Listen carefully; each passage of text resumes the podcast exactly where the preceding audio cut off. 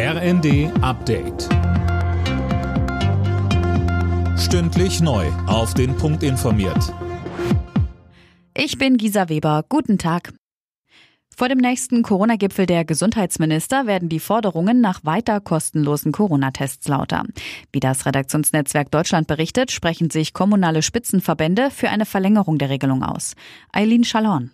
Der Präsident des Deutschen Landkreistages Reinhard Sager meint demnach, die Tests sind ein erstes Frühwarnsystem. Und auch Städtetagspräsident Markus Lewe fordert, angesichts steigender Corona-Zahlen müssen Bund und Länder eine Verlängerung der Gratistests schnellstens regeln.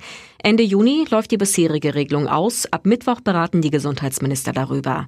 Für Streit dürfte der Vorschlag sorgen, dass sich die Länder künftig an der Finanzierung der Tests beteiligen sollen. NATO-Generalsekretär Jens Stoltenberg hält einen jahrelangen Krieg in der Ukraine für möglich. Wir dürfen nicht nachlassen, das Land zu unterstützen, erklärte er deshalb in der Bild am Sonntag. Die NATO selbst werde aber weiter keine Soldaten in die Ukraine schicken. Das Bundeskriminalamt geht zurzeit mehreren hundert Hinweisen auf russische Kriegsverbrechen in der Ukraine nach. Das sagte BKA-Präsident Münch der Welt am Sonntag. Martin Bauer mit mehr. Ermittelt wird demnach nicht nur zu den eigentlichen Tätern, sondern auch zu den militärisch und politisch Verantwortlichen zu Münch. Damit bereiten sich die Behörden auf mögliche Anklagen gegen Personen in Deutschland vor, denn nach dem Weltrechtsprinzip können Kriegsverbrecher auch hier vor Gericht gestellt werden. Denkbar ist laut Münch außerdem, künftig deutsche Ermittler in die Ukraine zu schicken. An vielen Orten in Deutschland ist gestern der heißeste Tag des Jahres gewesen. Die befürchteten Hitzerekorde von mehr als 38 Grad sind aber zunächst nicht geknackt worden. Lisa Schwarzkopf.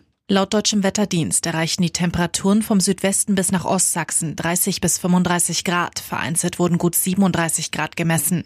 Im Norden blieb es mit etwas über 20 Grad deutlich kühler. Für heute warnt der deutsche Wetterdienst erneut vor extremer Hitze. Dann könnten die 38 Grad doch noch erreicht werden. Auch der Rest von Europa leidet zu dieser Zeit unter ungewöhnlicher Hitze. In Frankreich und Spanien etwa kletterten die Temperaturen auf knapp 43 Grad. Alle Nachrichten auf rnd.de